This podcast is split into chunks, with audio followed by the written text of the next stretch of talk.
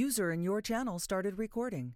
Einen wunderschönen sonnigen Dienstagabend, liebe Lucha Underground Freunde. Ich bin der Fritz Jenkins und an der Philipp und an meiner Seite ist der Nico Baller, der Niklas, der gerade erfolgreich sein Abitur absolviert hat. ja, genau. Schönen guten Tag an diesem wunderbaren, heißen Tag mit diesem wunderbaren Wetter. Wir dürfen hier drin sitzen und Podcast machen, statt im Pool zu liegen, aber hey, für Lucha Underground macht man das doch gerne. Genau, das sind die Strapazen, die wir für euch auf uns nehmen. Nein, uns macht das Ganze natürlich auch Spaß, sonst würden wir es nicht tun. Aber okay. ja, heute stehen die Ausgaben 15 und 16 an und ähm, die haben einiges versprochen im Vorfeld, oder? Ja, es war ja einiges ähm, angekündigt, beziehungsweise es wurde dann auch einiges angekündigt innerhalb der Folgen. Es gab ein paar richtig starke Matches, ähm, gerade in Folge 16, aber ähm, da kommen wir dann noch drauf. Und gerade die Geschichten zwischen Mil Muertes und Katrina oder zwischen ähm, Coeto und Günther Zapps Verehrte wurden auch relativ gut und relativ spannend ähm, fortgeführt. Da hast du vollkommen recht. Und ähm, ich werde in gewohnter Manier durch die Shows führen und dann werden wir gemeinsam unseren Senf zu den Matches abgeben. Ja, also fangen wir direkt mit der ersten Show an. Da haben wir hier die Folge 15, die ähm, heute die Charaktere Katrina und Phoenix, Big Rick und The Crew sowie Mil Muertes und Chavo Guerrero, Matanza, die sagenumwobene Matanza-Figur, und Alberto El Patron und El Tejano Jr. in den Fokus rücken wird. Ja, das hatten wir alles in diesem Rückblick-Video, was zum Beginn jeder Folge ausgestrahlt wird, gesehen. Das war wieder schön zusammengefasst. Und wir sind wieder auf dem aktuellsten Stand der Dinge und können damit quasi direkt ins erste Match starten. Ja, das erste Match ähm, hatte sich ja so langsam angekündigt, Mil Muertes ähm, gegen Chavo Guerrero Jr. Ja, ähm, Chavo hatte ja ähm, Mil provoziert, hatte generell den Lockerroom provoziert und ähm, die Ankündigung von Mil war, dass Chavo jetzt ähm, seine Schulden bezahlen muss. Und ja, das hat er in dem Match äh, auch mehr oder weniger getan. Ähm, also die beiden hatten eine Rechnung miteinander offen ähm, und das Match an sich war jetzt nicht besonders äh, prickelnd, aber war okay. Ähm, was äh, besonders hervorzuheben ist, ist, dass ähm, Mill ohne Katrina zum Ring kam. Die hatte laut ähm, Günther Zapf oder Mike Ritter verm vermutlich den Bus verpasst. Ja. Na, äh, nein, Katrina fährt nicht Bus, die wird, äh, die wird mit von einer Limousine gebracht und hat einen Chauffeur. Das wurde doch dann relativ schnell korrigiert. Ja, das stimmt, aber endgültig geklärt wurde es nicht. Also nein, vielleicht ist sie auch Opfer des öffentlichen Personennahverkehrs von Boyle Heights geworden. Ja, aber sie hat es dann aber trotzdem noch geschafft zur Show, ne? Genau. und ähm, ja, ist dann Mitte des Matches dazugekommen hat ähm, Mil Muertes dann äh, tatsächlich auch ein bisschen abgelenkt, ähm, was Chavo genutzt hat, um einen Stuhlschlag zu zeigen. Ja, der einzige Freund, den Chavo in diesem Tempel hat, der Stuhl, kam zum Einsatz. Es gab die Disqualification. Ähm, Chavo hat sich relativ schnell umgedreht, hat ähm, wütend Chavo dann auch geplättet mit einem Flatliner auf den Stuhl. Ja, und dann äh, ging er zu Katrina und hat sie aufgefordert, den Lick of Death zu zeigen da hatte Katrina nicht wirklich Lust drauf, wollte schon wieder gehen, da hat äh, Muertes sie energisch an den Haaren wieder in den Ring gezogen und äh, auf Chavo quasi gedrückt und gesagt, dass sie das jetzt endlich machen soll. Ähm, sie hat sich dann, glaube ich, immer noch versucht zu weigern, was ähm, Chavo dann mit einem Flatliner bestrafen wollte. Äh, Muertes, nicht Chavo. Oh, Entschuldigung. Was Muertes mit einem Flatliner dann bestrafen wollte, wozu es dann letztendlich aber nicht kam, weil Phoenix ähm, den Held gegeben hat und seine neue Affäre gerettet hat. Ja, diese Heldentat, dieser Heldenmut wurde mit einem leidenschaftlichen Kuss belohnt, den Katrina ihrem Retter Phoenix äh, aufdrückte. Ja, was hast du zu diesem Segment-Match zu sagen? Genau, also äh, ich war erstmal ganz ähm, irritiert. Also ich muss gestehen, ich habe gerade wirklich vier Folgen am Stück geguckt, weil ich die Folgen 13, 14 auch noch nicht geguckt hatte. Ähm, deswegen kam, als Mildan ohne Katrina rauskam, da meinten die Kommentatoren auch sofort, ähm, hier fehlt was. Hier ist irgendwas ist hier nicht richtig und auch das Publikum hat sofort gechantet, where's Katrina? Ähm, also die waren auch nicht so begeistert. Das Match an sich, wie du sagtest, ich fand es jetzt in Ordnung. Die Kommentatoren haben es als komisch bezeichnet, weil beide irgendwie nicht so agiert haben wie sonst. Also sie meinten, Mill wäre abgelenkt gewesen, weil Katrina nicht da war. Und Chavo wäre halt nicht mehr dieser Highflyer, sondern mehr aufs Brutale aus. Aber trotzdem hat äh, Muertes natürlich noch seine ähm, Power-Aktion gezeigt, einen Follow-Away-Slam auch und ähm, war dann doch schon relativ, ähm, also wenn Muertes gute Matches zeigen soll, dann muss er sie halt dominieren. Und als Katrina dann mit dem Stein auch rauskam und ähm, da sah man dann richtig, wie Muertes diesen Stein und sie halt auch anguckte und das sah dann wirklich so aus, als würde sie ihn locken und so, ähm, so komm her, komm her, komm her und er kam immer so, so wie so ein, ja, wie soll man das sagen, wie so ein Hund hinter dem Knochen her zwischendurch. Ähm, auch als dann den Lick of Death geben sollte, gab es dann auch diese Lick of Death Chance vom Publikum, die sich halt das unbedingt sehen wollten, aber es ja nicht bekommen haben und ich dachte mir schon, zeigt er jetzt wirklich den Flatliner gegen Katrina, aber Phoenix kam. Was ich interessant fand, dass Phoenix kam, weil ähm, Phoenix wirkte auf mich in den letzten beiden Ausgaben so als, ja, als wollte er Katrina gar nicht. Also er wirkt immer so, so, so, also als sie ihn das erste Mal geküsst hat, da guckte er danach und äh, hat sich so über den Mund gewischt und auch letzte Folge, da konnte er eigentlich nicht schnell genug von ihr wegkommen. Also deswegen habe ich das nicht ganz verstanden. Vielleicht, weil er einfach der Held ist und nicht wollte, dass äh, Katrina leiden muss wegen ihm. Deswegen halt, dass, sie des dass er deswegen den Safe gemacht hat. Das Ja, wäre jetzt so meine Erklärung. Das ist ähm, tatsächlich, hast du recht. Das war noch nicht so offensichtlich in den Folgen davor, aber vielleicht hat ihm der Kuss ja so gut gefallen, dass er es nochmal überdacht hat und noch einen weiteren abstauben wollte durch seinen Heldenmut. Ich wollte gerade sagen, wer kann es ihm verübeln, ne? Äh, Es es ist schwer, ja. Gün Günther Zapf könnte es nicht. Nee, Günther Zapf könnte. Günther Zapf wäre auch mit einem Dropkick in den Ring gehüpft. Natürlich. ähm, was ich noch ähm, sagen wollte, ich weiß nicht, ob ihr im letzten Podcast darauf eingegangen seid, äh, warum ähm, Moetes immer sagt, Chavo hat etwas, was ihm gehört. Also, ihr das mal drüber, drüber gesprochen, weil er meint immer, er muss seine Schuld begleichen. Ja, Habe da nämlich eine Theorie. Hat, dann bitte, hat präsentier sie uns. ich meine, Chavo hat doch damals in das Match zwischen Moetes und Blue Demon eingegriffen. Oder? Ja.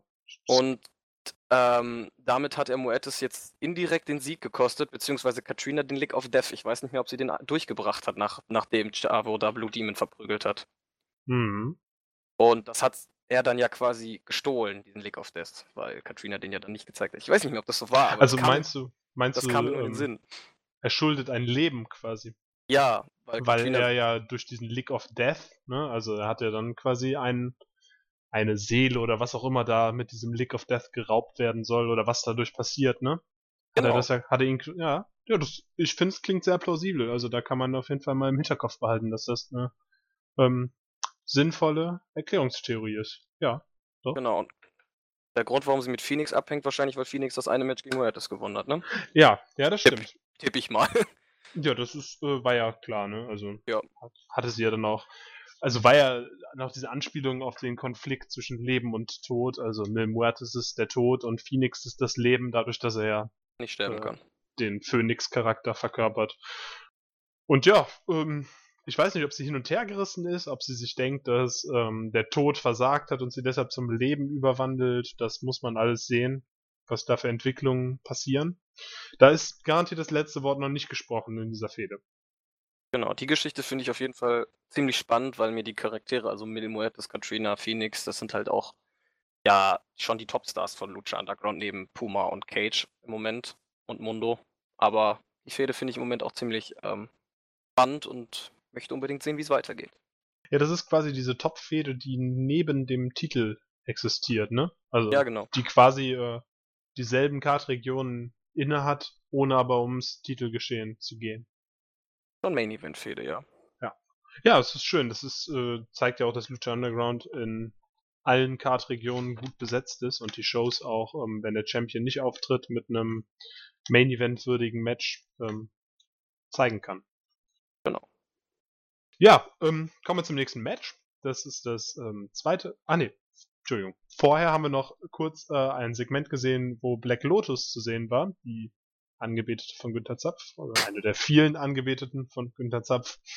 Ähm, ja, die ist in irgendeinem Kellerraum zu sehen oder in einem dunklen Raum, schleicht da durch die Gegend, ja. Und dann wird auch relativ schnell wieder weggeschaltet. Ja, das ist, äh, da kann man ja dann nachher nochmal drauf eingehen, würde ich sagen. Würde ich auch machen. Okay, gut. Ähm, ja, dann kommen wir zum nächsten Match dann doch. Also, ähm, das nächste Match war dann ähm, war das schon das nächste Match? Ja, ne? Nee, erst, kommt nicht erst, kommt nicht erst die Ankündigung, äh, ja, ne? also das es Cueto, die. Es kommt noch erst ein Segment, ne? Genau, erst kommt Cueto mit der Crew. Genau, Cueto mit der Crew. Und ähm, die, es wird der Crew wird gesagt, dass sie äh, ein Main-Event-Match bekommen, äh, wo sie beweisen können, dass sie treue Lakaien, Bluthunde sind. Ähm, die Crew nickt wieder lächelnd und sagt, ja, ja, machen wir. Ähm, ja, und Quito sagt, ja, ihr sollt das Match aber hier nicht nur gewinnen, ihr sollt diese drei Geeks quasi, diese drei Freaks, Pimpinella Ma äh, Escalata, Mascarita Sagrada und Sexy Star sollt ihr quasi krankenhausreif äh, ja, vermöbeln, ins, äh, verletzen, was auch immer. Ähm, die Crew sagt, jopp, äh, das können wir machen und dann äh, sind alle glücklich und der Main Event ist angekündigt. Ja, äh, die Crew ist nicht mein nicht mein Lieblingsstable, aber sie sind quasi so, sie funktionieren gut als Einheit. Ähm, sie sind eigentlich selber ziemliche Geeks, aber durch ihre Mehrzahlsituation können sie dann das Blatt öfters mal wenden und ähm, ja, es sind halt diese typischen Handlanger, die Lakaien, die am Ende dann trotzdem irgendwie meistens nur auf die Fresse kriegen, aber ähm, sie gefallen mir in, als das, was sie sind, gefallen sie mir. Trotzdem sind sie jetzt nicht das, äh, Spannendste, was da rumläuft. Genau, wichtig ist halt, dass die drei halt auch wirklich oft auf die Fresse kriegen, als anders bei einigen äh, anderen Promotions, wo die böse Autorität ja nie bestraft wird. Ähm, was Cueto ja auch noch gesagt hat, war, dass sie erstmal, also er hat Big Rick als überbezahlt und überbewertet bezeichnet. Und ja, dachte ich mir so, okay. ähm, und ähm, dass er halt von diesen drei Freaks also wirklich gesprochen hat und dass er es halt überhaupt nicht toll findet, dass sein Publikum im Tempel diese drei äh, etwas anderen Helden, wie es bei uns im Bericht steht, so abfeiert. Deswegen sollen die drei doch bitte dafür sorgen, dass diese drei, anderen drei halt nie wieder im Tempel auftauchen. ähm, ja, aber wie gesagt, also die Crew finde ich jetzt auch nicht so spektakulär. Coeto dagegen schon. Und hatten wir nicht letztens auch erst ein Tag Team Match, die Crew gegen Mascarita Sagrada und Pimpinella Escalata, was sie gewonnen ja, haben? Ja. Das war aber kein No-DQ-Match, das war äh, einfach nur, und das war auch nur ein Tag Team Match, aber gut. Genau, richtig, ein No-DQ-Match wird das ja, genau, damit genau. Ähm, das Verprügeln natürlich auch möglichst effektiv umgesetzt werden kann.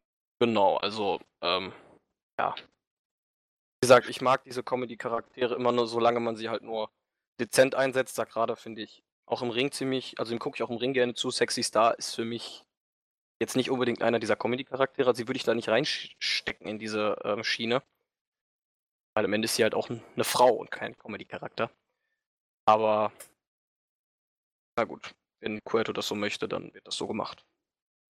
Ja, das ist ja auch, ähm, also Cueto ist ja der Böse, der Gewalt will und das ist ja vielleicht auch so ein Zeichen jetzt, dass der Spaß bei Lucha Underground, der in den ersten Folgen ja noch so ein bisschen mitgeschwungen ist, dass der jetzt vorbei ist, dass jetzt ein neuer Wind weht, dass diese beiden Charaktere oder diese drei Charaktere, beziehungsweise Sexy Star hast du ja schon gesagt, die ist eigentlich ja gar kein Comedy-Charakter, aber das ähm, Pimpinella Escalata und Mascarita Sagrada, dass die beiden jetzt dann tatsächlich auch, ähm, ja, dass die jetzt deren Zeit vorbei ist und dass es jetzt ernst wird, dass jetzt ähm, brutal gekämpft wird und dass, dass wir einen neue, neuen Wind bei Lucha Underground sehen, der ein bisschen härter wird. Das hatte sich ja auch viel angedeutet in den letzten Episoden. Genau. Ja, dann ähm, wollen wir zu dem Segment gar nicht noch mehr viel verlieren ähm, und gehen jetzt aber zum nächsten Match. Ähm, da haben wir Ivelisse, die ähm, gegen Angelico antrat. Eigentlich sollte Son of Havoc dieses Match bestreiten. Darauf hatte Ivelisse dann aber keine Lust, hat ähm, gesagt, nee, Son of Havoc, also du hast hier alles verloren in letzter Zeit lass mich das mal machen. Das ist ja, da kann man ja nicht mehr zusehen. Und ja, Angelico kam. Ähm, Thunder Havoc hat auch gar nicht, also hat zwar protestiert, aber hat er jetzt nicht so effektiv protestiert, hat sich dann brav an die Seite in die Ringecke gestellt. Ja, und hat dann zugesehen, wie seine Freundin gewinnen konnte. Nachdem er eingegriffen hatte vorher. Aber sie konnte gewinnen und er hat quasi das geschafft, was Thunder Havoc die ganze Zeit schon versucht muss man jetzt natürlich zu, dazu sagen, dass Angelico ähm, sich nicht die größte Mühe gegeben hat, weil er nicht wirklich gegen eine Frau kämpfen wollte, sondern eher mit ihr geflirtet hat. Aber sie hat einen Sieg ähm, und ja, damit hat sich gezeigt, wer in dieser Beziehung die Hosen anhat. Das haben die Kommentatoren ja auch ähm, ja, herausgestellt sozusagen, dass Ivelisse scheinbar ähm, der Chef in der Beziehung ist. Äh, ja, es war halt ein kurzes, ja, schon fast Comedy-Match, auch wie ähm, Angelico dann, es sah erst aus, als wollte er sie in einen Backbreaker nehmen, dabei hat er sie halt an sich rangezogen und in eine Fallfigur genommen. ähm, okay, kann man mal machen. Ähm, ja, und sie hat sich dann wahrscheinlich gedacht, selbst ist die Frau und äh, ja, wenn Son of Havoc das nicht hinkriegt, dann mache ich das jetzt halt selber. Ja, so Und war dann- das. Genau, und dann halt nach dem Match, dass er halt noch meint, an, an so Angelico zu Ivelisse meinte so, wenn du mal nochmal ähm, mich treffen möchtest, vielleicht ohne deinen Freund, dann gerne doch. Und die Kommentatoren auch meinen, meint er im Ring oder meint er woanders? Ich glaube, er Ja. meint woanders. äh, ja, die sind eh super, ne? Die ja, Kommentatoren. die haben, die haben immer richtig Spaß, habe ich den Eindruck. ja, auf jeden Fall. Gut. Das merkt man. Ähm, ja, da hatte auf das Angebot von Angelico hat Ivelisse dann nicht angenommen. Hm. Ja. Aber das war ja jetzt auch nicht zu erwarten gewesen. Die Frage ist auch, warum, Ähm. hängt sie, warum hängt sie mit Son of Havoc zusammen? Ja, das ist ja die Frage, ne? Aber vielleicht möchte sie auch einfach lieber der dominierende Part der Beziehung sein und das ist bei Son of Havoc ähm, scheinbar nicht das Allerschwerste, das hinzukriegen. Vielleicht ist es das, man weiß.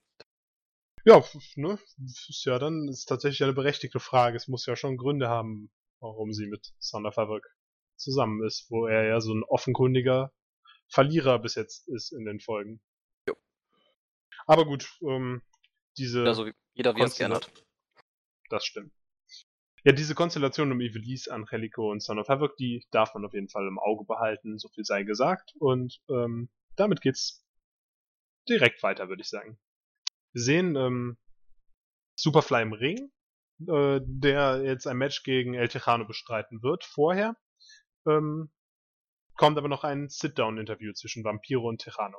Ja, das Interview war für mich wieder absolute Weltklasse, weil Vampiro, der führt die Interviews so unkonventionell, der führt sie so locker mit so einer ja, mit so einer freundschaftlichen oder beziehungsweise mit so einer lässigen umgangssprachlichen Atmosphäre und äh, provoziert die Wrestler immer, was man sich natürlich nur erlauben kann, wenn man selber ein gestandener gestandener Wrestler ist, so ein normaler Kommentator, also so Matt Striker, gut, der war auch ein Wrestler, aber so ein Matt Striker, weiß ich nicht, ob der sich sowas erlauben könnte.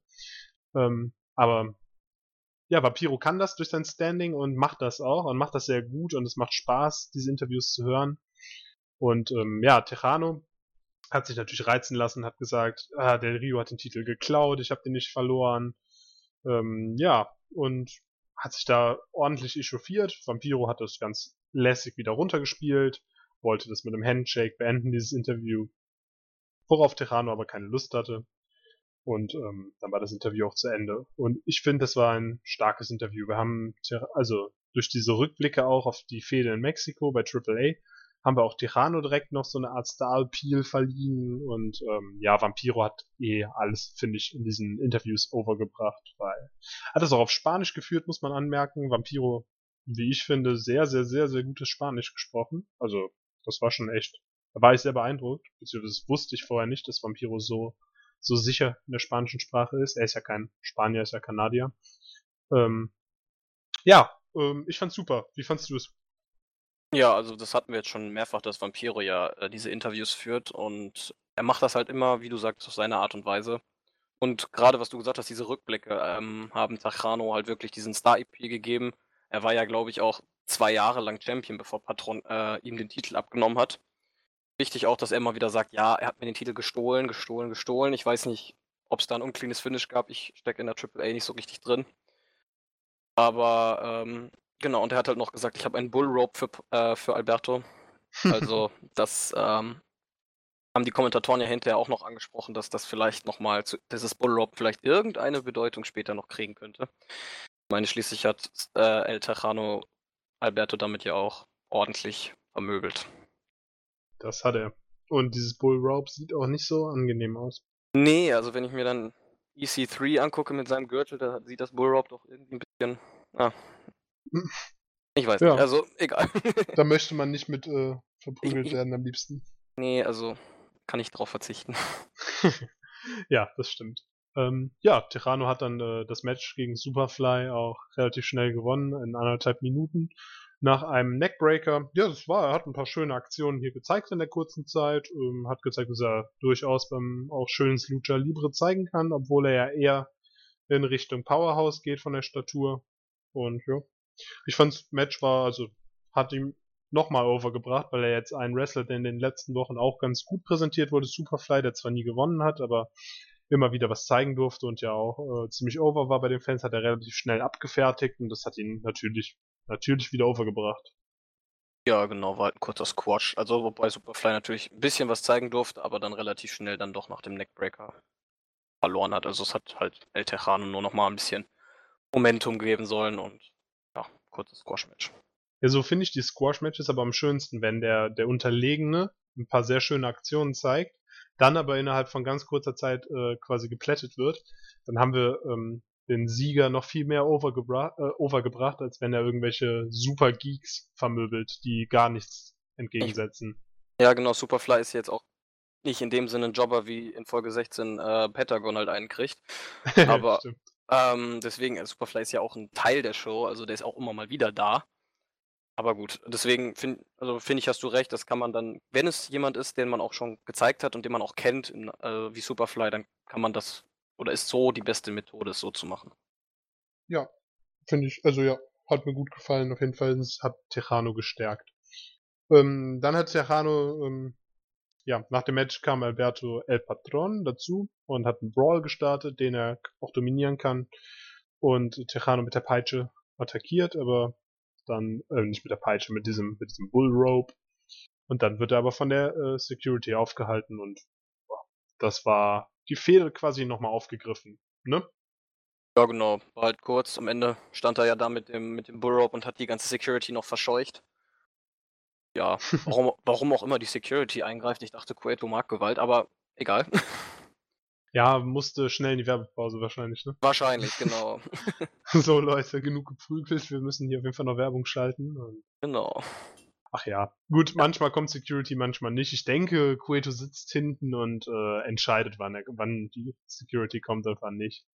Und ja. ähm, im Sinne des Best for Business wollte Cueto sich bestimmt ein, ein so äh, interessantes Aufeinandertreffen noch ein bisschen aufsparen, bevor die beiden jetzt schon alles Pulver verschießen.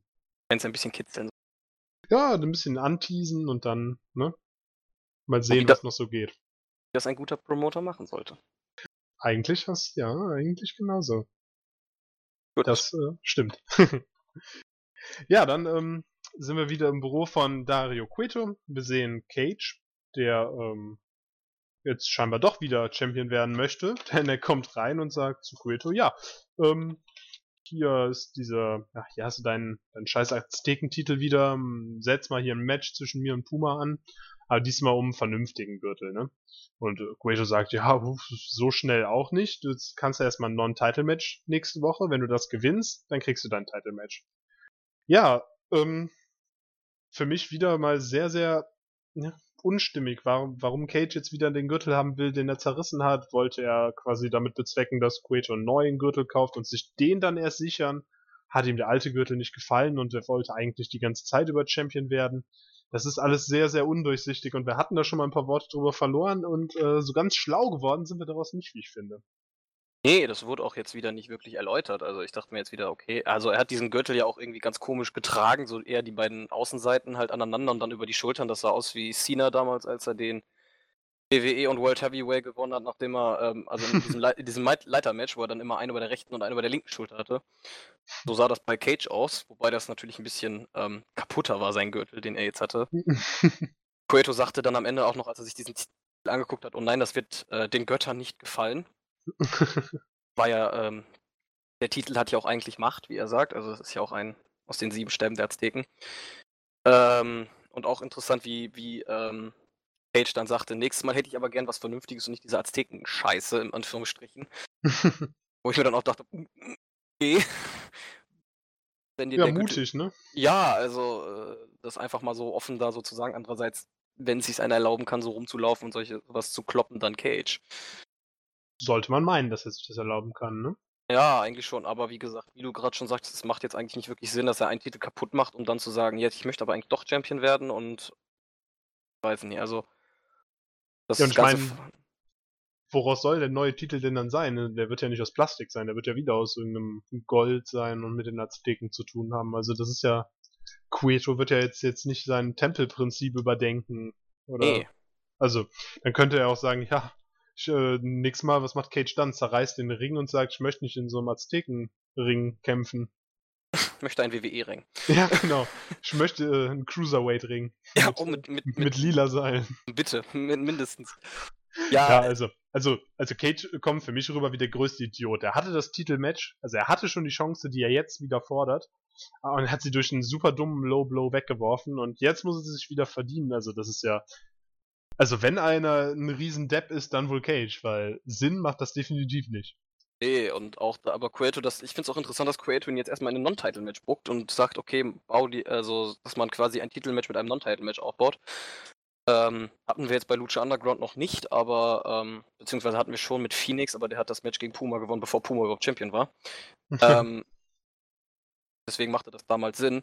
Ich weiß nicht, also, pff, keine Ahnung, was Cage davor hat, also, wie es in Folge 16 weitergeht, wissen wir, aber wie es danach weitergeht mit Cage und Puma, wissen wir halt noch nicht kommen wir in Folge 16 gleich nochmal drauf. Da hatte Conan nach dem Match noch was Interessantes zu Puma gesagt. Richtig, Genau. das heißt, auch das war wieder mit ähm, Sinn und Zweck, dass da erst dieses Non-Title-Match kommt. Genau. Und Wo man ja Chavo- erstmal, wo man ja erstmal denken könnte, ach, ist ja doof, dass die Paarung hier so verpulvert wird, ne? ja, aber- Hatte alles seinen, seinen Sinn und Zweck, aber da kommen wir nachher drauf. genau. Ey, Chavo kam noch. Ja, stimmt. Ja, kannst du gerne erzählen. Das war ja eine sehr schöne Szene. Ich dachte mir auch, da haben sich bestimmt viele ähm, Freunde, äh, viele Leute gefreut. Grüße an Jens. Ähm, Chavo kam herein und meinte einfach nur, ich habe genug, ich will nicht mehr, ich kündige. Und Cueto nur so, ja, ähm, okay, ich wünsche dir das Beste für deine Zukunft. Chavo so, was? Was willst du? Und Cueto, und Cueto dann wieder nur so, ähm, ja, falls du wiederkommen möchtest, die Tür steht für dich jederzeit offen. Also wenn du Bock hast, komm einfach wieder zurück. Und Chavo ist dann mit seinen Sachen abgehauen. Ja, ich war, es, hat, es hatte irgendwas, wie, wie, wie Cueto dann sagte, ja, viel Spaß und ähm, Chavo, was, was, äh, hä? das ist voll irritiert. ja. Aber Er hat, hat wahrscheinlich gedacht, er würde aufgehalten werden, ne? So von wegen, nein, bitte, Chavo, Genau. das kannst du uns doch nicht antun. Als Säule, Säule des Tempels hier zu gehen. Aber genau, das, die Reaktion kam nicht und genau, es war eher so, der, so, I don't give a shit, Chavo. Tschüss. genau, geh doch. Ja, war lustig. Und dann hat er was. natürlich schnell zurückgerudert von wegen, aber du kannst natürlich sofort wiederkommen, wenn du denn möchtest. Und ja, Cueto ist einfach nur genial und der arme Chavo, also das war natürlich schon, schon sehr, sehr geekhaft, wie er da den Abgang hingelegt hat. Erstmal so ein bisschen rumgeflennt und dann war das dem Chef auch noch egal. Also Aber es hatte was. ist, ja, ich fand's sehr, sehr witzig. Und ist ja auch, äh, ist ja auch irgendwie schön, dass Chavo sich für solche Segmente dann nicht zu schade ist, weil da kam er ja schon ziemlich deppenhaft drüber. Aber Genau. Naja. war, war lustig, hatte Unterhaltungswert, definitiv.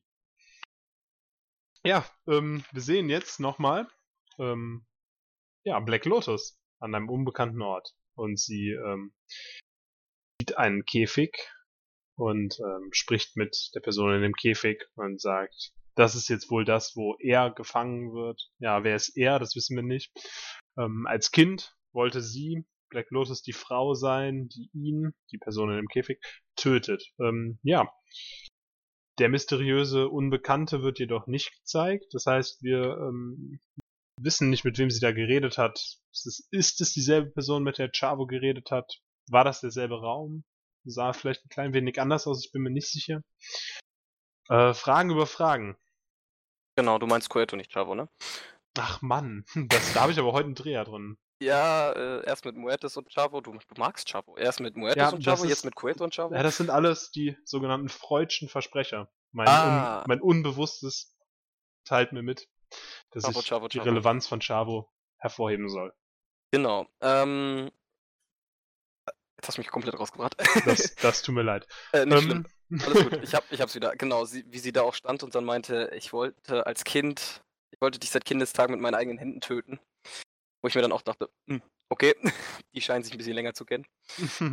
Und äh, am Ende wird sie auch irgendwie gekidnappt, habe ich den Eindruck, beziehungsweise wird sie da irgendwie ähm, mit ihren Sack über den Kopf gestülpt und sie wird weg, weg, äh. War das da in dem Segment? Müsste eigentlich, ne? Ja, das müsste eigentlich das Segment gewesen sein. Ein anderes kam, glaube ich, nicht mehr. Ähm, Nee. Also, dass sie da noch irgendwie gekidnappt wird und halt nicht das vollenden kann, was sie gerne tun würde. Ja. Aber gut. Das stimmt. Ja, also, ähm, was wollte ich gerade sagen? Ich wollte sagen, dass ähm, das, du hast gesagt, sie kennt ihn vermutlich länger. Ja, sie hatte ja, glaube ich, am Anfang erzählt, dass irgendwer ihre Eltern umgebracht hat und sie Rache sucht, ne? Was? Ja, ich glaube schon. Auf Nicht, jeden da, Fall. war, da war sie doch bei Cueto im Büro und hatte das gesagt. Ob Sie er, Matan ob er Matanza kennt. Genau, weil er meinte, sie meinte, irgendwas würde er ihr noch schulden oder irgendwas wäre noch. Und Cueto hat das ja Mhm. dann dieser mysteriösen Gestalt auch mitgeteilt, dass äh, die Frau ihn im Moment sucht und dass sie kein kleines Mädchen mehr ist. Ja, dann könnte das ja dieselbe Gestalt gewesen sein, mit der äh, Cueto und Black Lotus da gesprochen haben, ne? Mittlerweile bin ich mir fast relativ sicher, dass es die gleiche Person sein sollte, weil so wie Cueto in der Folge 14 zu im Raum sprach und meinte, sie war hier und sie hat dich gesucht, das muss ja dann eigentlich die gleiche Ja, Person sein. Oder Das müsste. müsste, müsste sein. Aber immer noch keine Aufklärung und jetzt ist äh, unsere gute Privatdetektivin Black Lotus auch erstmal entführt worden. Genau, wir wissen nicht von wem. Nee, ähm, aber da wird es vielleicht ja noch kleine Hinweise drauf geben in der nächsten Folge. Wer weiß das schon. Wir wissen es, weil wir es geguckt haben. Also, die wird es geben. Ähm, kommen wir zum Mainer dieser Folge. Das ähm, No Disqualification Six-Man Tag Team Match zwischen Mascarita Sagrada, Pimpinella Escalata und Sexy Star auf der einen Seite gegen The Crew, also Bale, Cortes Castro und ähm, Mr. Cisco auf der anderen Seite. Ja, das Match war, hatte eine Story, also man hatte diese, diesen Gedanken des Verprügelns im Hintergrund, das heißt, die Crew hat ähm, selektiert einzelne Mitglieder des anderen Teams ähm, im Ring versammelt und ausgeschaltet. Das heißt, wir haben mal erstmal gesehen, wie Mascarita Sagrada abgefertigt, äh, nee, erst wie Pimpinella Escalata abgefertigt wurde und dann wie Mascarita Sagrada abgefertigt wurde. Ähm, dann sollte es auf Sexy Star gehen. Die konnte zum Glück, wie ihrem Glück, die Ablenkung von Big Rick nutzen, der sein großes Comeback mit einer sehr stilischen Augenmaske, äh, mit einer sehr stilischen Augenklappe abgelegt hat. Und ähm, dieses Comeback konnte Sexy Star nutzen, um ähm, einen Einroller zu zeigen. Ja, äh, damit hatte sie das Match gewonnen. Und die Show war zu Ende. Genau, also ähm, du sagtest, das Ziel war halt, die drei zu eliminieren, genau wie Cueto es befohlen hatte. Also erst hat ähm, Cortes Castro sich ja Pimpinella geschnappt und hat sie im Ring mit dem Kendo-Stick ähm, gewürgt und dadurch ist ähm, sie dann halt bewusstlos geworden, dann hat er sie noch weiter verprügelt und dann wurde sie halt auf einem ähm, Stretchern, glaube ich, raus aus der Halle gebracht. Dann konnte Mascarita Sagrada zwar so ein bisschen also seine Spots zeigen, die man von ihm kennt, aber ähm, auch er hat von, ich glaube, von Cisco eine Powerbomb auf den Apron essen müssen, die halt auch richtig heftig aussah. Sexy Star wurde in der Ecke mit Dropkicks bearbeitet, also die haben, die drei haben richtig ähm, einstecken müssen. Und ähm, da gab es dann halt schon viele Aktionen, bis dann irgendwann halt auch Mascarita Sagrada ausgeschaltet wurde und Sexy Star das Ganze dann halt, also sie hat das wirklich noch versucht dann gegen die drei Kerle und hat da auch ein paar schöne Aktionen gezeigt. Ein Tornado DDT gegen Bale oder ein Top Rope Hurricane Rana gegen Cisco. Also sie hatte da schon ihre, ähm, ihre Aktion noch, aber es war halt relativ offensichtlich, dass sie gegen die drei auch keine Chance hat, bis dann Big Rick kam und die drei alle nur auf diesen Riesen gestarrt haben, von dem sie eigentlich dachten, der würde nicht mehr existieren, beziehungsweise der wäre ausgeschaltet.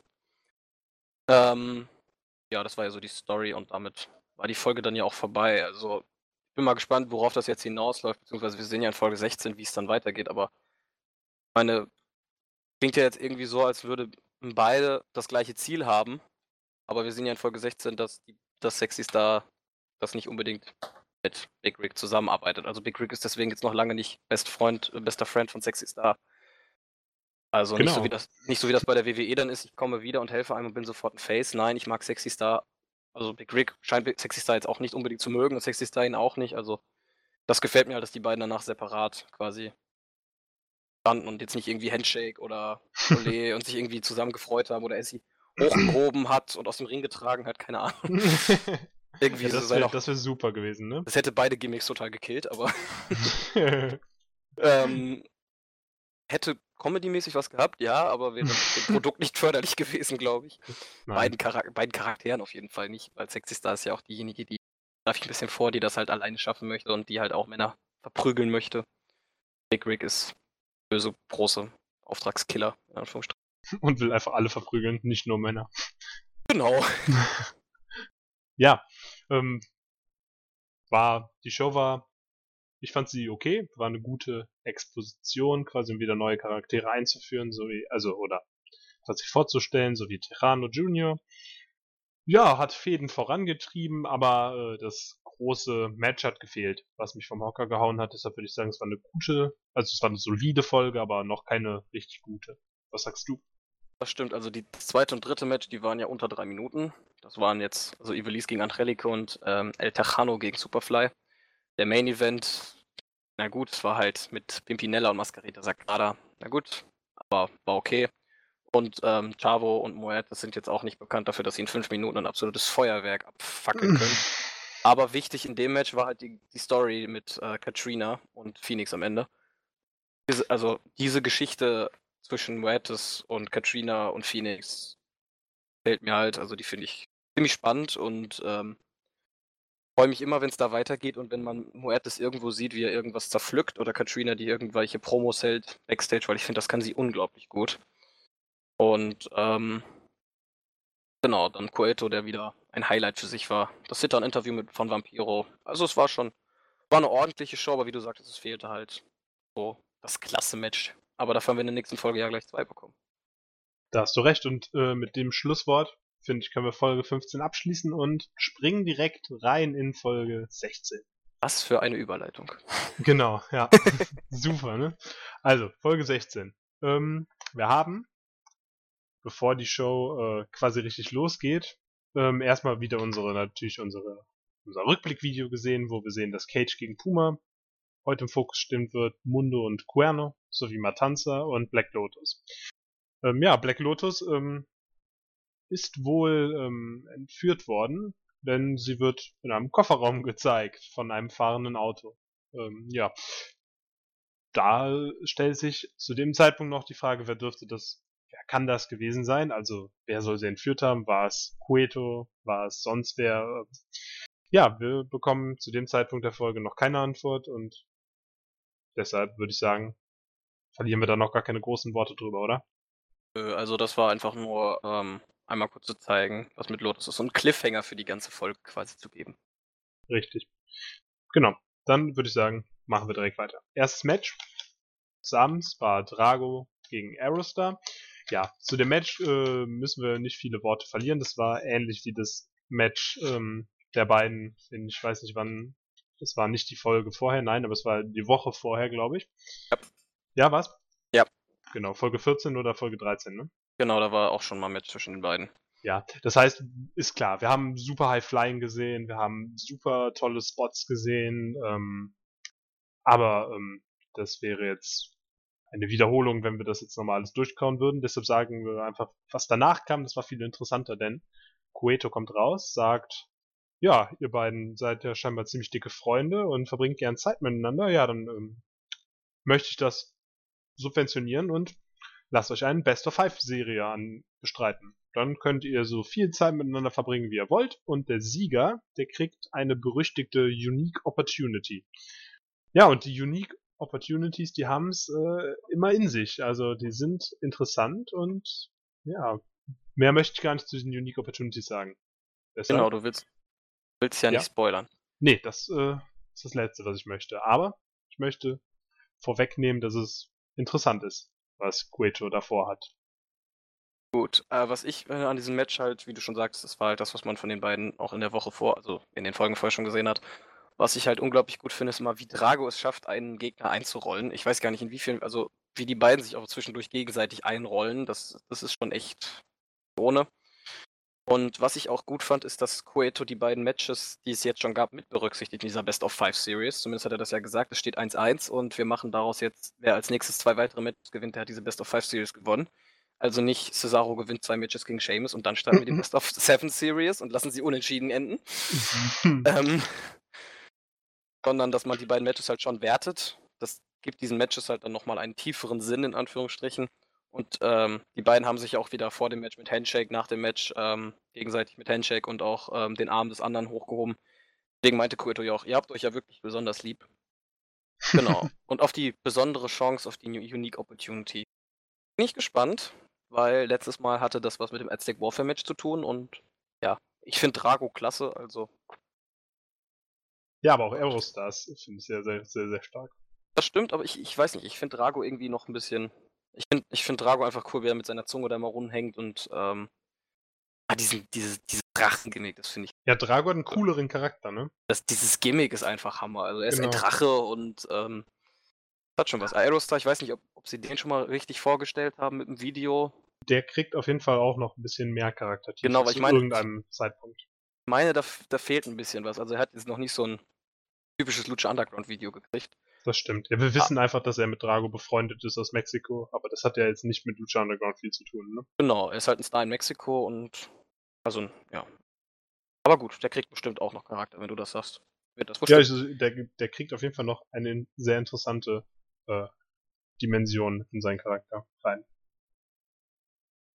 okay. Ja, ähm, das ähm, zu dem Match und dann kommen wir direkt weiter. Wir haben Puma gegen Cage. Ja, ähm, darauf hatten wir uns ja schon gefreut, weil es wurde ja in der Folge vorher angekündigt, dass Cage seine Chance bekommen wird in einem Non-Title-Match. Wenn er dieses gewinnt, wird es zu einem Title-Match. Ja, und wir haben äh, natürlich wieder ein sehr, sehr schönes Match der beiden gesehen, ähm, wo viele harte Aktionen, viele schöne Aktionen gezeigt wurden. Und zum Ende hin konnte Cage das Match dann ja quasi dominieren. Er hat zwei Powerbombs gezeigt, äh, beziehungsweise vorweg noch, ähm, Puma ist ohne Conan gekommen und ohne Gürtel, natürlich ohne Gürtel, denn der war ja kaputt. Ähm, ja, und Conan kam aber dann im Laufe des Matches irgendwann dazu. Musste dann ansehen, wie sein Schützling zwei Powerbombs und eine Weapon X äh, einsteckt und hat dann tatsächlich das, ja, das weiße Handtuch geworfen. Und damit war das Match gewonnen für Cage und er bekommt in der Woche drauf ein Titelmatch. Ja, zu dem Zeitpunkt jetzt noch äh, eine sehr unerklärliche Entscheidung von äh, Conan, wie wir aber jetzt im Backstage-Segment danach sehen, deutet Conan an, dass das äh, vielleicht einfach eine Taktik war und der jetzige, also der, der richtige Plan jetzt durchgeführt wird.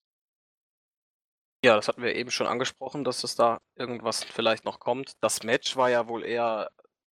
Das war zwischendurch, hatte ich echt Angst um Puma, das sah aus wie ein Squash, nur halt ziemlich lang gezogen. Weil Cage hat ihn sowas von ähm, zwischendurch einfach nur durch die Gegend geworfen und Puma hat dann immer wieder was versucht, aus der Luft zu kommen oder mit Geschwindigkeit und Cage hat ihn einfach gefangen und wieder auf der Matte und wieder auf der Matte. Hat da dann seine ähm, eine Aktion gezeigt, sein Follow Slam, den Power Slam, sein Moonsault, dem Puma allerdings ausgewichen ist. Ähm, Puma selbst konnte seine aber auch sehr beeindruckende Springboard Shooting Star Press nach draußen zeigen, die, die richtig, richtig stark aussah. Das war so eine, zwei Minuten, in der er wirklich dominieren konnte und auch ähm, sein 450 durchgebracht hat.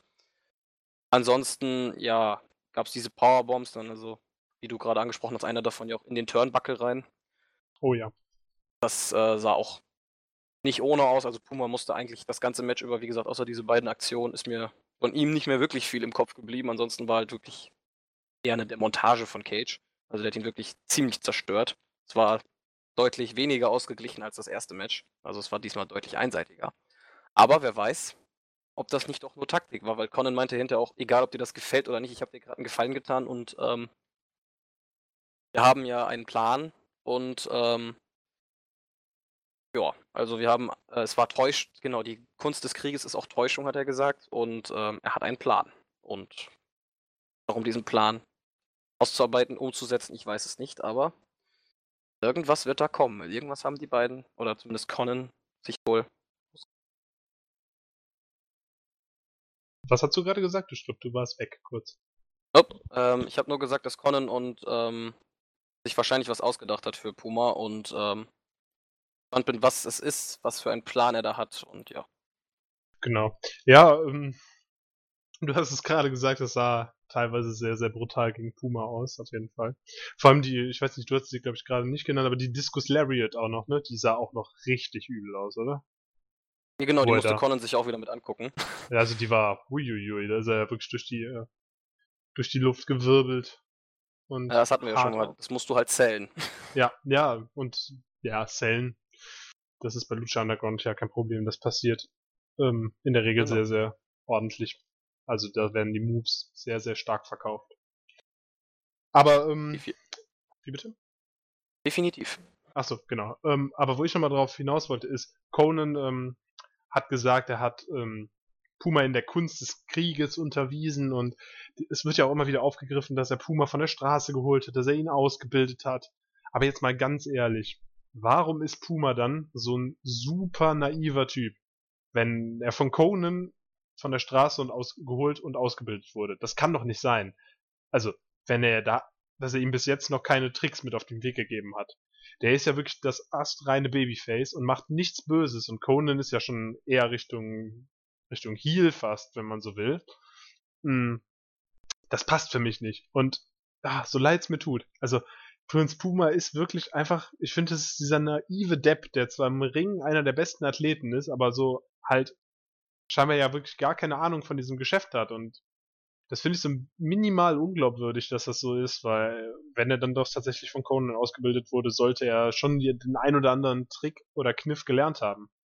Findest du nicht? Vielleicht hat er diese Kniffs, Tricks von Conan gelernt, aber vielleicht möchte er die nicht einsetzen. Weil er ein fairer Sportsmann ist. Ich weiß es nicht, aber das wäre ich auch nicht, wenn ich von der Straße kommen würde. Ähm, das, das ist auf jeden Fall recht. Ein, ein Schützling von Conan müsste eigentlich in der Lage sein, auch diese Taktiken zu nehmen, weil Conan war ja auch immer dafür bekannt, dass er da jetzt ähm, nicht immer der fairste Mann war. Ja, also naiver Depp, soweit würde ich jetzt noch nicht gehen, aber er wirkt schon manchmal ein bisschen so, ähm, wie der, ich laufe einfach der, ich laufe einfach Conan hinterher Typ. Also so ein bisschen so wie so ein Hühnchen, was einfach nur von Conan hergeschubst wird. Aber weiß nicht, also irgendwie, mich stört das jetzt irgendwie noch nicht, aber mhm. kann den Punkt auf jeden Fall verstehen, den du hast, dass äh, Puma da sich von Conan so ein bisschen, ja, also dass er da so ein bisschen naiv dran geht und immer sagt, ja, ja, ja, ja, ich mach das schon, beziehungsweise gar nichts sagt halt. Ich meine, wir hatten die Diskussion ja schon mal und äh, ich sehe auch ein, dass das irgendwo eine Story ist, also dass man das schon ähm, so aufbaut, ne, dass er halt nie diese fiesen Tricks macht. Es wird ja irgendwo auf. Also das hat, äh, es ist ja eine, ist ja ein roter Faden, aber mir sagt er persönlich dann doch nicht so unfassbar sehr zu, dass er mich vom Hocker reißt, weil ich finde, so das ist so dieser komplett überzeichnete Babyface-Charakter, den es eigentlich ja gar nicht geben kann oder geben sollte, weil das ist too much.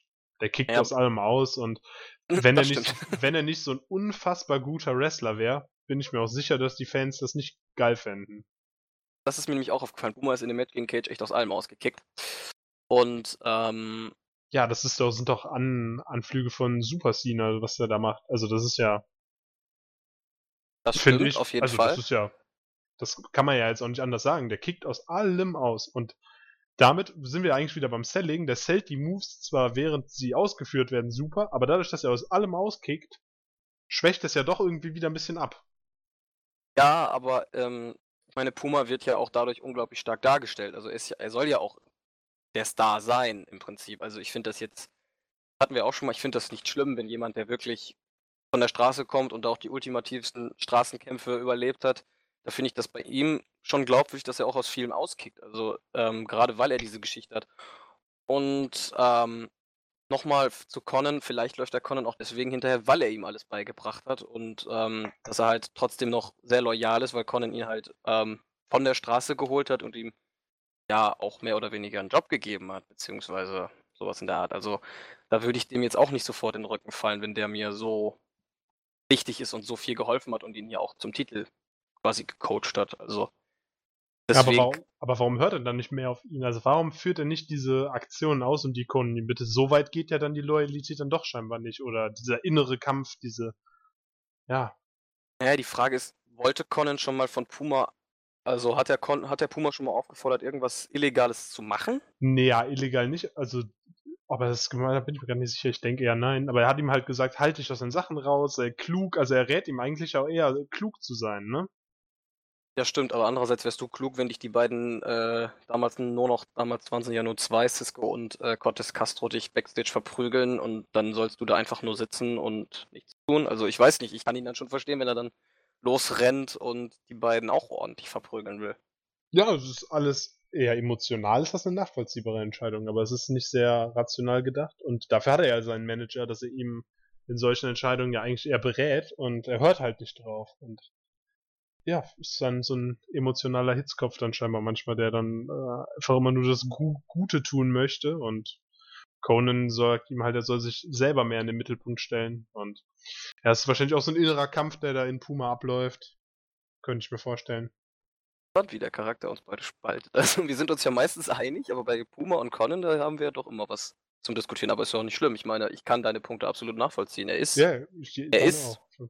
der Typ, der aus allem ausgeht. Er ist das Babyface. Er ist der Mann, der nie etwas Böses tut. Aber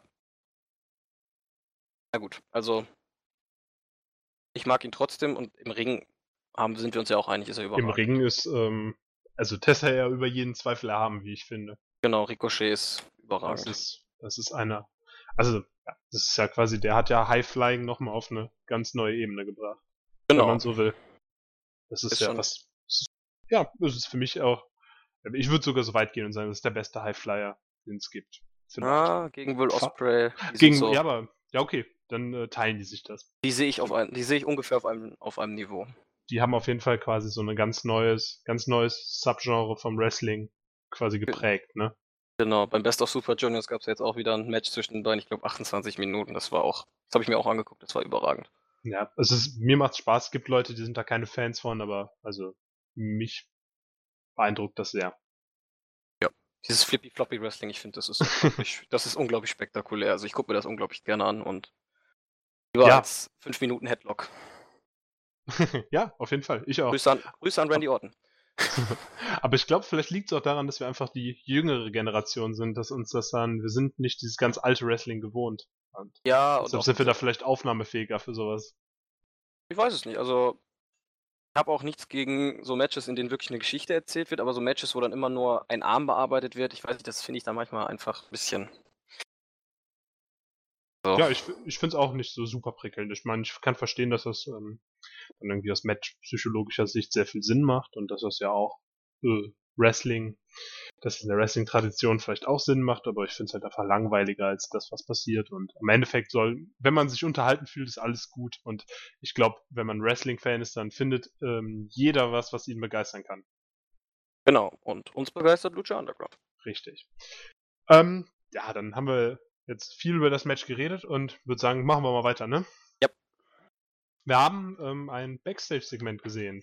Ähm, zwischen Sexy Star und ähm, Dario Cueto in seinem Büro. Und ja, der ähm, Lucha Underground-Besitzer hat zum ersten Mal auf Spanisch geredet, glaube ich, und hat mit Sexy Star sich unterhalten darüber, dass ähm, ja, Mascaritas da gerade am Pipinella Krankenhausreif geschlagen wurden ähm, und Sexy Styles Rache möchte. Cueto sagt, ja, ähm, Big Rick will auch Rache an der Crew und die können ja, ihr könnt ja hier zusammen irgendwie euch an der Crew rächen und Sexy Star, nein, nein, nein, mit dem möchte ich auch nicht zusammenarbeiten, ne, so ist es nicht. Ich will das alleine machen, ich habe keine Lust, dass die Männer sich immer in meine Matches einmischen, ich kann das, ich besieg die. Und dann sagt Cueto, gut, ähm, dann klär das doch mit Big Rick, wer hier den Vortritt hat, die Crew zu vermöbeln und ja, viel Spaß euch, ne? Und Sexy Star sagt, ja, klar, gerne. Und damit war das dann zu Ende. Ja, schön. Fehde aufgegriffen, wie ich finde. Und ähm, ja, gut, guter Dialog, hat mir gefallen. Cueto ist so, ja, der ist so schön falsch. Also er hat ja quasi eigentlich angeordnet, dass sie, ähm, dass Mascarita und Pimpinella Escalata da so verprügelt werden und spricht dann seelenruhig mit Sexy Star und sagt, ja klar, kannst hier so ein Match haben, musst du nur vorher das und das machen und er ist einfach ein super Chef, der hat alles im Griff und da sind auch selten Zeichen von Unsicherheit bei ihm zu sehen, außer wenn er mal am Kragen gepackt wird, wobei ich mir da auch nicht so sicher bin, ob er da wirklich irgendwie real, also realistisch Angst hat in den Situationen, sondern ich glaube, das ist nur so ein bisschen Getue. Das kann sein. Also ich finde es interessant auch, dass Sexy Star sofort gesagt hat, ich habe keinen Bock mehr, dass irgendwelche Männer versuchen, mich zu retten. Ähm, das geht mir auf den Nerven. Und Cueto meinte, ja gut. Ähm, weil erst, äh, da meinte sie so, ja, klang dann erst, als wollte er ihren Handicap-Match 2 gegen 3 anbieten, also Big Rick und Sexy Star gegen die Crew. Dann auch sofort, wie du sagst, sagte, ich möchte, nein, ich möchte keine männliche Unterstützung, immer noch nicht. Und ähm, dann, ähm, er dann meint, okay, dann mach das doch. Also ich fand die Promo auch gut, wie Cueto es rübergebracht hat, auch Sexy Star wirkte sehr entschlossen. Und ja, Segment baut ein Match auf. Alles gut. Finde ich auch. Ja, äh, Cueto hat mal auf Spanisch geredet, für mich als äh, Mensch mit einer Affinität zu der spanischen Sprache natürlich sehr schön und ansonsten, ähm, aber das nur so als kleine, kleine Nerd-Freude für mich. Ja, dann ging es weiter mit ähm, Pentagon gegen ähm, einen Jobber, den ich nicht kannte. Kanntest du den? Nein, nein, keine Ahnung. Hat ja auch nichts gesagt. Ja, Vinny, Vinny Massaro. Ähm, ja, angekündigt aus Sizilien. Ähm, ja, also mir hat der tatsächlich wirklich überhaupt nichts gesagt, dieser Typ. Ähm, ich bin gerade, habe ihn gerade mal gegoogelt, ob es irgendwas zu ihm zu finden gibt. Aber ja, da wird, wird man jetzt auch nicht so super, super schlau draus. Also er ist auch mal als Ultimo Panda, Dick Grimes oder Vincenzo Massaro angetreten, falls irgendwer von diesen Namen schon mal gehört haben sollte. Könnt ihr euch freuen, dass ihr einen Jobber kennt, der in einer Minute gegen Pentagon verloren hat, danach durch einen Tisch befördert wurde mit einer Powerbomb und dem dann noch der Arm gebrochen wurde. Ähm, vorher hat Pentagon Melissa Santos aufgetragen, dass sie ankündigen soll, dass das Match dem Meister, also dem Maestro, dem Master gewidmet wird. Ja, schön. Pentagon setzt seine Zerstörungsreise fort und hat einen unbedeutenden Jobber den Arm gebrochen. Das war ein bisschen komisch, den kannten wir vorher nicht, diesen Vinny Massaro. Die anderen Wrestler hatten wir zumindest schon mal gesehen, glaube ich. Ricky Mandel und äh, Boy. Famous B, ne?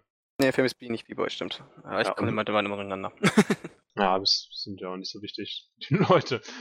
Aber ja, die kannte man, also die hatten wenigstens schon mal Auftritte. Das war jetzt hier wirklich ein klassischer Jobber, der auch, glaube ich, danach nie wieder auftritt. Also ich erinnere mich zumindest nicht an ihn.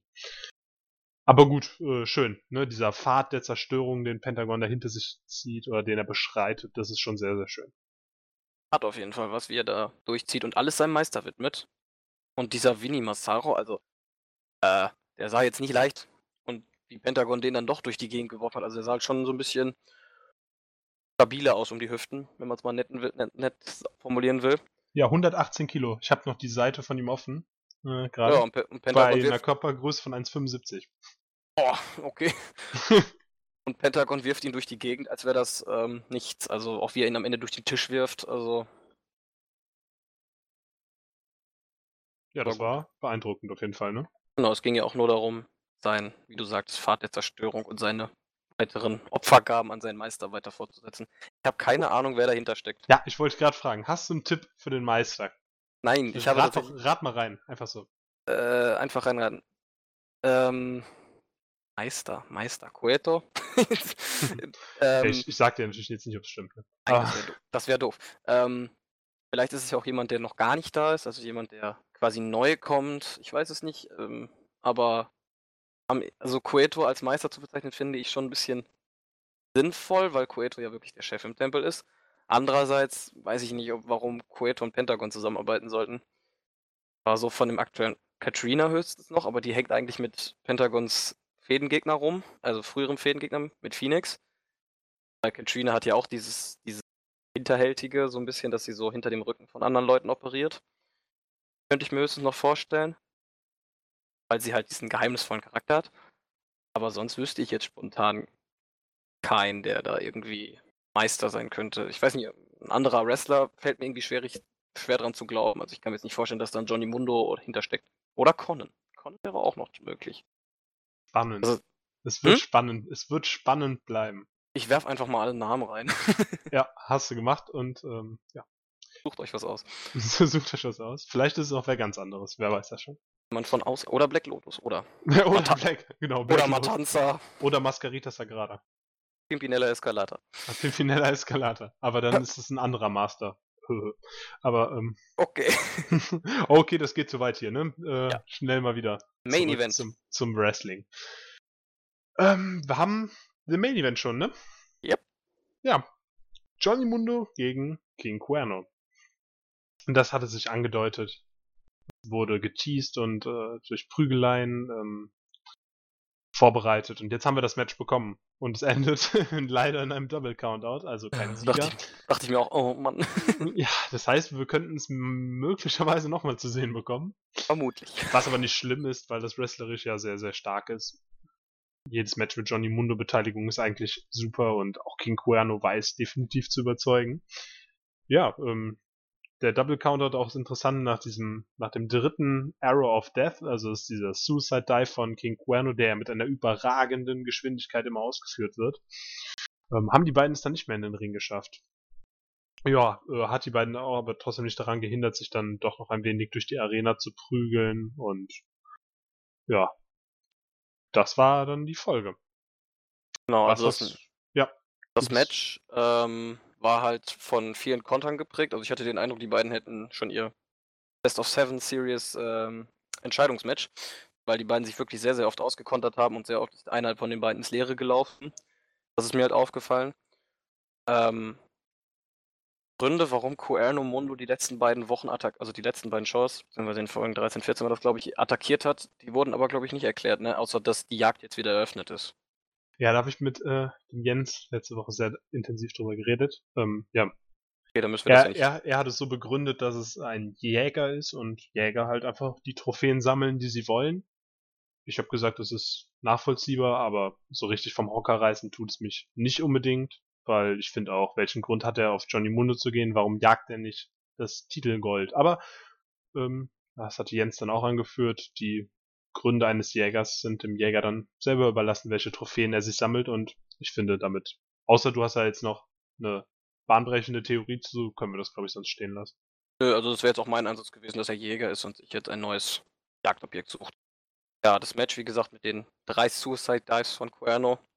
Es ging die Wand, dann ging es Kommentatorenpult und dann einfach so rein und dann war der Referee ja, glaube ich, schon bei 8 und Cuerno war auf dem Weg zum Ring und Mundo stand wieder auf und Cuerno drehte sich um und anstatt dann das Match via Countout zu gewinnen, nein, ich renne lieber auf Mundo zu und verprügel den weiter. Das hat einerseits war es eine in Anführungsstrichen dumme Aktion, andererseits hat es diese Intensität ähm, der beiden noch weiter gezeigt. Und die beiden haben sich ja dann noch ordentlich weiter verprügelt. Cuerno hat ja auch den Ref hinterher noch attackiert. Und die beiden haben sich ja wirklich im Publikum, also wirklich im Publikum gebrawlt. Das war jetzt nicht wie man das von WWE kennt, in den Gängen im Publikum, sondern wirklich zwischen den Menschen. Die mussten wirklich aufpassen, dass sie da weggehen.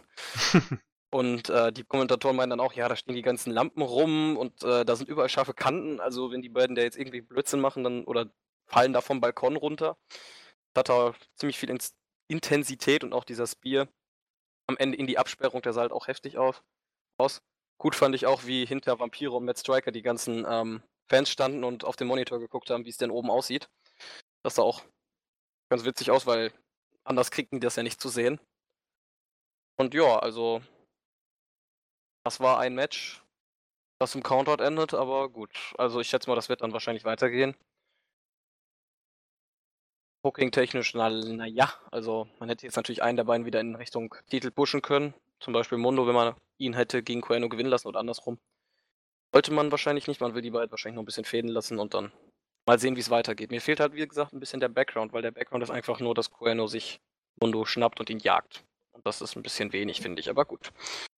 Ja, ich finde es auch ein bisschen, bisschen mau, aber ähm, was bei Lucha Underground das Schöne ist, selbst wenn die Fäden vielleicht manchmal, also wenn jetzt hier so eine Fehde, die ist ja quasi aus dem Nichts heraus entstanden, es ist eigentlich nicht so super drastisch, weil die Matches liefern ab und selbst wenn man so ein Match zwei, dreimal sieht, die haben immer wieder was Neues. Das ist nicht, das ist kein Einheitsbrei, so wie wir ihn manchmal bei anderen Promotions zu sehen bekommen, wenn Leute mehrmals gegeneinander antreten, dass wir dasselbe Match dreimal sehen, sondern wir sehen, wenn wir hier bei Lucha Underground Matches mehrfach sehen, dann sehen wir jedes Mal was anderes und kriegen immer wieder so kleine äh, Besonderheiten, Charakteristika, die die Matches dann einzigartig machen.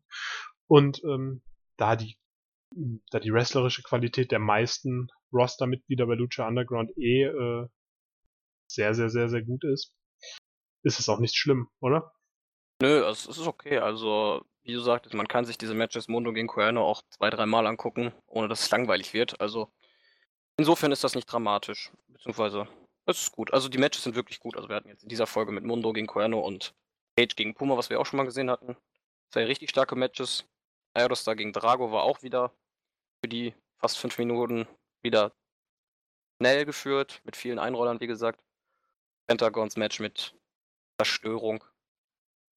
Also die Folge fand ich tatsächlich aufgrund der, von den Matches her fand ich die Folge deutlich besser, aber dafür fand ich Storyline-mäßig ein bisschen, ja, also man hat das fortgeführt, aber es war jetzt nicht so ein so ein, so ein Turn drin, wie jetzt in der letzten Folge mit Katrina. Aber man kann halt nicht immer in jeder Folge einen Turn bringen. Nee, war, war storyline-mäßig ein klein wenig durchwachsen, aber das ist auf jeden Fall ähm, nichts Schlimmes. Man hat viel aufgebaut. Die Best of Five Series. Ähm, nächste Ja, Woche das, ja. dann geht's Cage gegen Puma noch und ähm, das Match Big Rick gegen Sexy Star und Mundo gegen Coelho wird auch weitergehen. Also man hat halt vieles aufgebaut, beziehungsweise Pentagons Meister. Also man hat einiges aufgebaut und auf den Weg gebracht. Und gute Matches geliefert. Definitiv, definitiv. Und es hat äh, wie immer Spaß gemacht. Deshalb würde ich sagen, haben Wir wir eine sehr. Wir haben noch was vergessen. Am Ende wird doch Black Lotus Ach noch. so, Das steht in unserem Bericht nicht drin, fällt mir gerade auf. ja, dann wird das natürlich äh, umgehend Ergänzt. hinzugefügt. Ähm, ja, Black Lotus, ähm, die haben wir noch zu sehen bekommen in einem Koffer, äh, in einem Kofferraum. Doch, in einem Kofferraum, ne? Ja, in einem Kofferraum, gefesselt und geknebelt. Und aufgemacht dann sogar noch. Genau. Da Aber stand dann von ein, wem? da stand ein Typ und dieser Typ hat sie gefragt, was weißt du über Lucha Libre? Und jetzt kommt's. Dieser Typ sah unglaublich genauso aus wie der Typ im Intro-Video. Im aller, allerersten, in der Hm. aller, aller, aller, aller, aller, aller, allerersten Folge. Ob er das so sein könnte? Man weiß es nicht, aber er sah, also er hatte die gleiche Maske auf, wie damals, Ich- als er. Ich glaube, das ist, er- ist er auch. Aber ich weiß muss nicht, ich- muss Ja. da sofort dran denken, weil er hat ja am Anfang auch diesen Typen da von der Straße geholt, wo ich ja immer die Vermutung habe, dass es Puma ist. Er hat ihn ja von der Straße geholt, hat er gesagt, was weißt du über Lucha Mm. Libre? Und genau diesen Satz hat der Typ auch zu Black Lotus gesagt. Also, hm, man Ja, weiß kombi nicht. kombiniere, kombiniere. Ja, ich weiß auch nicht, mir kam das alles gerade so, wo ich mir dachte, huch, hast du aber schon mal irgendwo gesehen? ja, Man weiß es nicht. aber wer das ist, das weiß man nicht, ne? Nein, keine Ahnung. Ja. Da kann man jetzt natürlich spekulieren, aber es ist davon auszugehen, dass das eher ein neuer Charakter ist, der da eingeführt wird. Ich habe eine Und- Vermutung, aber ich weiß nicht, ob das schon zu viel gespoilert ist, weil es ein neuer Charakter ist, deswegen lassen wir das erstmal. Genau. Dann, äh, wenn das, die kannst ja nächste Woche dann gucken, ob es gestimmt hat. Dann kannst du ja sagen. Genau. Machen wir es so. Ähm, ja, interessant. Ne? Es war nicht Cueto, der sie entführt hat. Nee, scheinbar. äh, Gut, Cueto war ja auch da. Der kann die ja schlecht entführt haben, während er im Büro sitzt. Stimmt, aber jetzt ja, wobei wir ja nicht wissen, zu welcher Zeit das war. Ne? Ja, das stimmt, aber, Also kann ja auch eine versetzte Timeline gewesen sein, quasi. aber es, könnte, es könnte aber auch jemand sein, den er bezahlt hat. Ja, das könnte auch sein. Weiß man bei Cueto ja auch nie. ob er sich extra einen mexikanischen Luchador bezahlt, statt einem Auftragseinführer. Ja, das macht dann wieder keinen Sinn. Das stimmt. Ja, aber wer weiß, vielleicht hat Dario Cueto auch das Darknet unsicher gemacht und sich einen Entführer bestellt. Man weiß es nicht. Das weiß man alles nicht. Aber wir werden bestimmt eine Antwort finden und äh, wir dürfen auch gespannt sein, ob die Person Black Lotus eher wohlgesonnen ist oder nicht, weil das Knebeln ist ja erstmal kein Indikator dafür, dass das jetzt ein, ja, dass das jetzt ein, eine Verbesserung ihrer Situation war. Nee, und auch wie er sie durch die Gegend ge gefahren hat, erstmal von A nach B und ich weiß nicht, wie lange da im Kofferraum eingesperrt hat. Nett ist was anderes. Also, Wir sind, ja, wir bleiben hyped, ne? ja, wir, wir stehen gehypt, genau. Wir stehen gehyped. Das ist immer gut. Ja, Mojo. Ja, Ach, sind wir durch, ne? ja, würde ich auch sagen. Also, wie Dann würde ich sagen, können wir noch, äh, wenn du noch wen grüßen willst, äh, ich habe jetzt nichts vorbereitet, also spontan fällt mir niemand ein. ja, dann äh, möchte ich den Real, Real Bad Guy und äh, MK0308 grüßen. Die beiden freuen sich im Board immer über die Podcasts und wurde nach Grüßen gefragt und dann seid ihr hiermit gegrüßt. Einen wunderschönen Abend an alle. an. Und dann macht's gut. Genießt das Bis zum, Wetter. nächsten, bis, bis zum nächsten Mal. Tschüss. Ciao. User